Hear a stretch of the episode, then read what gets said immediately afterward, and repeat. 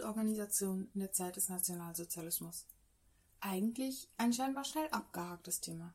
Es gab die Jugendverbindung der NSDAP mit ihren vier Untergruppen, in denen die Kinder und Jugendlichen nach Alter und Geschlecht getrennt eingeteilt wurden. Ab März 39 wurde die Mitgliedschaft in diesen Gruppen verpflichtend, jedenfalls für alle sogenannten arischen Minderjährigen. Pfadfinder, Messdiener, andere politische Jugendorganisationen oder ähnliche Verbände wurden unter dem Begriff der bündischen Jugend zusammengefasst. Bereits 1935 waren diese mit Ausnahme einiger kirchlicher Verbände verboten bzw. in die HJ aufgenommen worden. Anfang 39 folgte jedoch auch die Illegalisierung der letzten verbliebenen unabhängigen Gruppen. Trotzdem trafen sich einige Jugendliche weiterhin gegen das Gesetz und im mehr oder weniger Geheim. Eine von ihnen war Gertrud Mucki Koch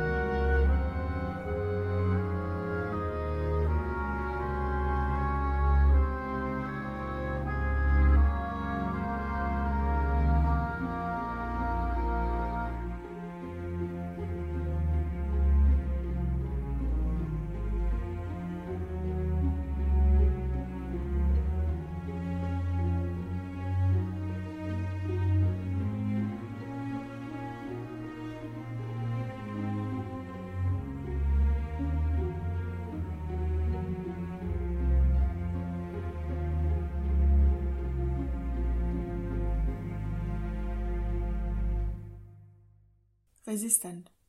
Frauen im Widerstand gegen den Nationalsozialismus.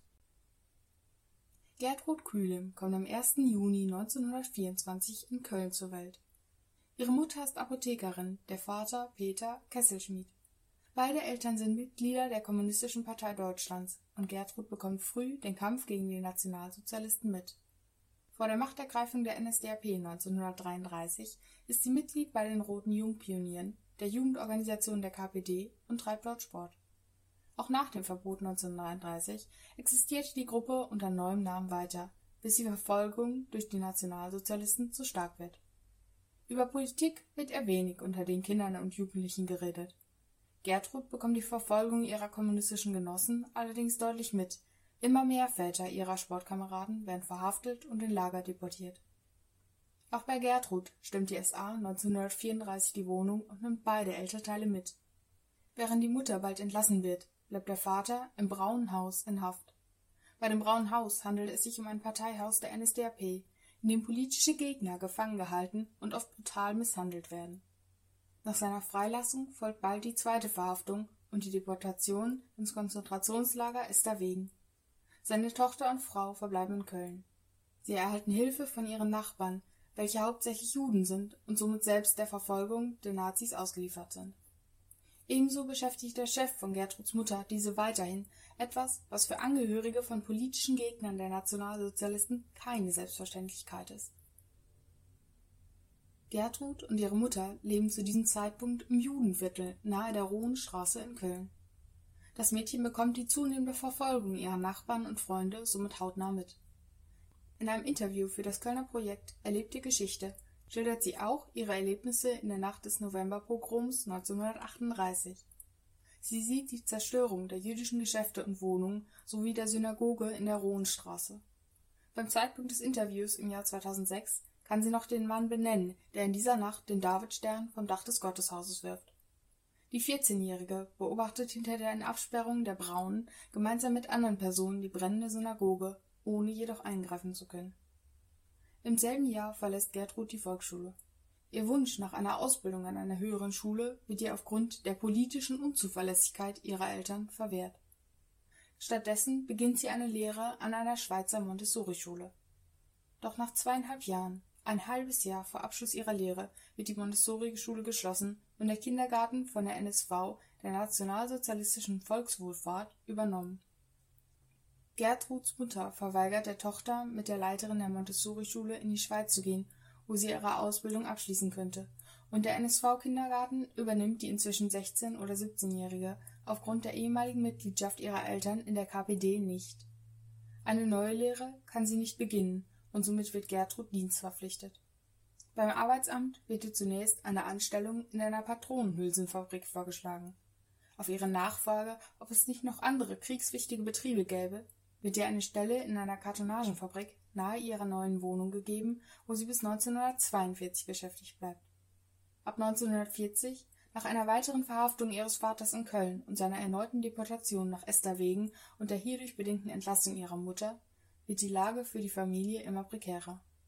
Sie bekommen keine Lebensmittelmarken und sind daher besonders auf die Hilfe der Nachbarn angewiesen. Gertrud schildert in dem bereits erwähnten Interview, dass sie immer wieder Lebensmittel stehlen muss, um überhaupt etwas zu essen zu bekommen. Hinzu kommt, dass sie und ihre Mutter auch immer wieder verfolgte Personen bei sich aufnehmen und verstecken, unter ihnen auch der heute noch relativ bekannte Julio Goslar, die zusätzlich versorgt werden müssen. Bereits 1938/39 gründen Gertrud und einige Freunde die Gruppe Edelweiß. Sie wollen etwas tun, sich gegen die Machthaber wehren und weigern sich auch nach 1939 in die HJ bzw. den BDM einzutreten. Den Namen Edelweiß wählen sie ganz bewusst. Das Edelweiß ist für sie eine Blume, die unter Naturschutz stand, die oben auf den Bergen stand, dem keiner etwas anhaben wollte, so erzählt Gertrud später selbst. Es handelt sich um eine gemischte Gruppe mit Mädchen und Jungen aus allen Gesellschaftsschichten, die sich zunächst im Volksgarten und anderen Parks trifft.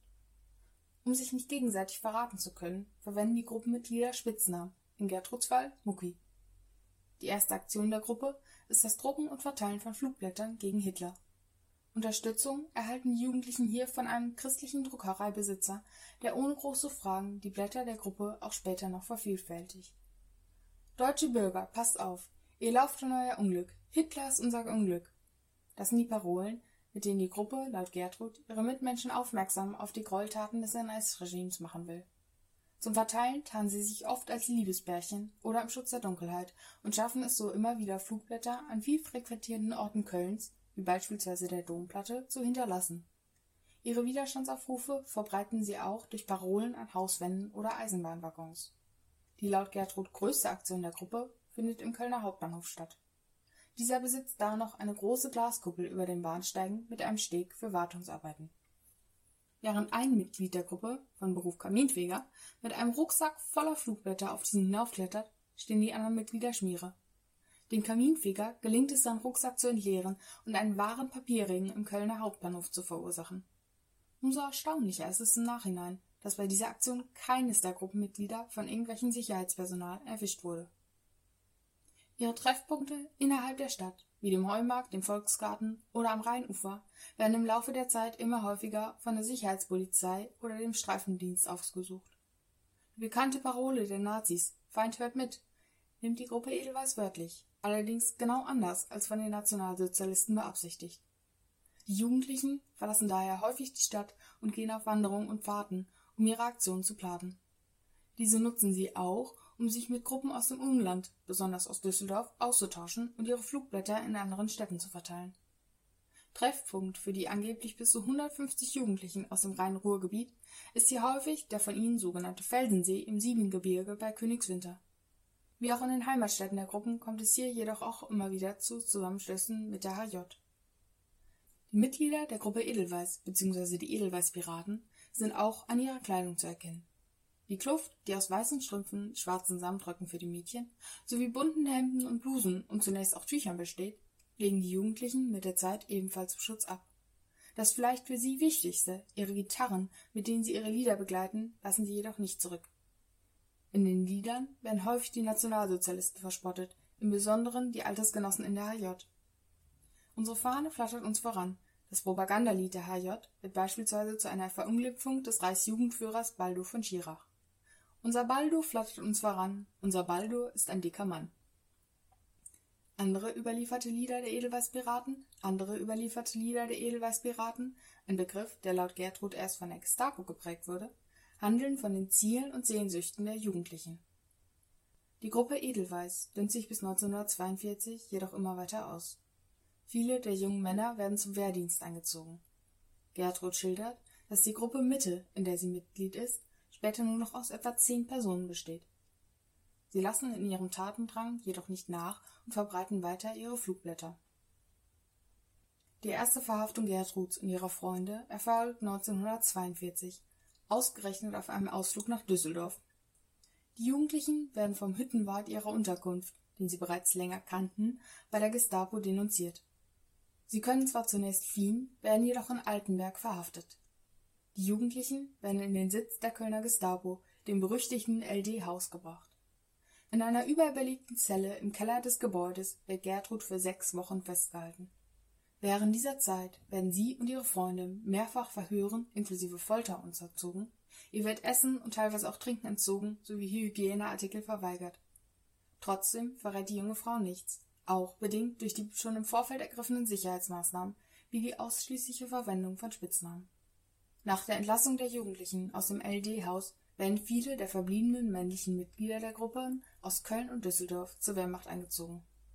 Gemeinsam feiert die Gruppe Edelweiß ein letztes Abschiedsfest in einer Kölner Gastwirtschaft, welches durch das Erscheinen der Gestapo und die erneute Verhaftung beendet wird. Gertrud kommt zunächst erneut ins LD-Haus, bevor sie in der sogenannten Arbeitserziehungsanstalt Brauweiler für neun Monate festgesetzt wird hier arbeitet sie in der Waschküche der Anstalt und muss weiter Folter und Verhöre über sich ergehen lassen. Nach ihrer Entlassung ist für Gertrud klar, dass sie nicht mehr weiterarbeiten kann und will. Ihre Freunde sind entweder bei der Wehrmacht oder in Haft. Die Gruppe Edelweiß in Köln-Mitte existiert nicht mehr. Auch wenn sie noch Kontakt zu anderen Gruppen der Edelweiß-Piraten in Köln hat, engagiert sie sich dort nicht. Befragt zu ihren Beziehungen zu den Ehrenfelder Edelweiß-Piraten, der heute vielleicht bekanntesten Gruppe, erzählt sie, dass es nur wenig Kontakt gab. Die Ehrenfelder waren den Mitgliedern der Gruppe Mitte schon früher ein bisschen zu radikal, wie Gertrud es selber beschreibt, weshalb es hier nur wenig Zusammenarbeit gab. Gertrud und ihre Mutter bleiben zunächst in Köln. Die junge Frau erlebt die Bombenangriffe auf die Stadt hautnah mit und schildert sie später als sehr traumatische Ereignisse. 1944 müssen die beiden Frauen schließlich untertauchen. Über eine Freundin der Mutter erfahren sie, dass sie abgeholt und deportiert werden soll. Grund hierfür sind wahrscheinlich ihre Beziehungen zu anderen Kommunisten.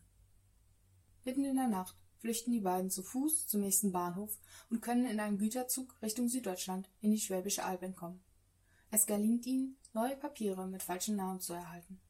Trotzdem ist ihnen die Gefahr, erwischt zu werden, zu groß, weshalb sie zunächst versuchen, weiter in die Schweiz zu fliehen, wo sie jedoch an der Grenze abgewiesen werden.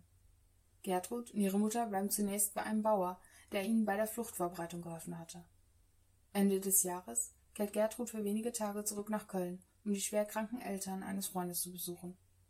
Während dieses Besuches am 10. November werden in Ehrenfeld 13 Menschen, unter ihnen fünf Edelweißpiraten, im Alter von 16 und 17 Jahren gehängt.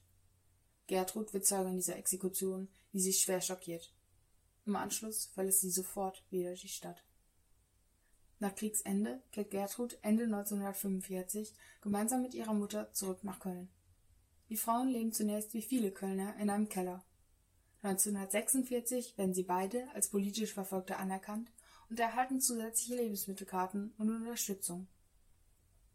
Noch bis 1952, nach ihrer Hochzeit und der Geburt ihres Kindes, lebt Gertrud mit ihrer wachsenden Familie in diesem Keller, bis ihnen eine Wohnung im wiederaufgebauten Köln zugewiesen wird Gertrud und ihr Mann betätigen sich für die KPD, wobei Gertrud sich besonders für die Jugendarbeit einsetzt.